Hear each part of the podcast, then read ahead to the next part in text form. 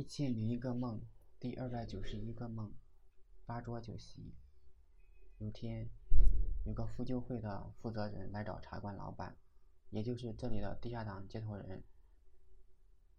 这女孩对老板说：“据可靠消息，据可靠消息，解放军即将攻打家乡。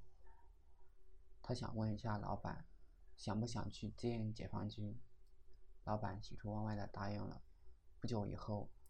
茶馆老板和女孩回来了，他们商量着准备结婚。女孩的老师笑眯眯地看着他们，似乎早就料到了这个结果。于是他们准备去办酒席，客人来了三桌。经办人问茶馆老板：“可以签一个协议吗？协总共八桌客人，当然付钱的还是三桌。”女孩子和茶馆老板都非常不解。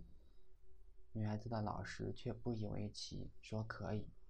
最后散席的时候，这老师说：“我的酒钱自付。”其他客人说：“你怎么可以这样？那我们也要付酒钱。”他们议论纷纷，十分不满。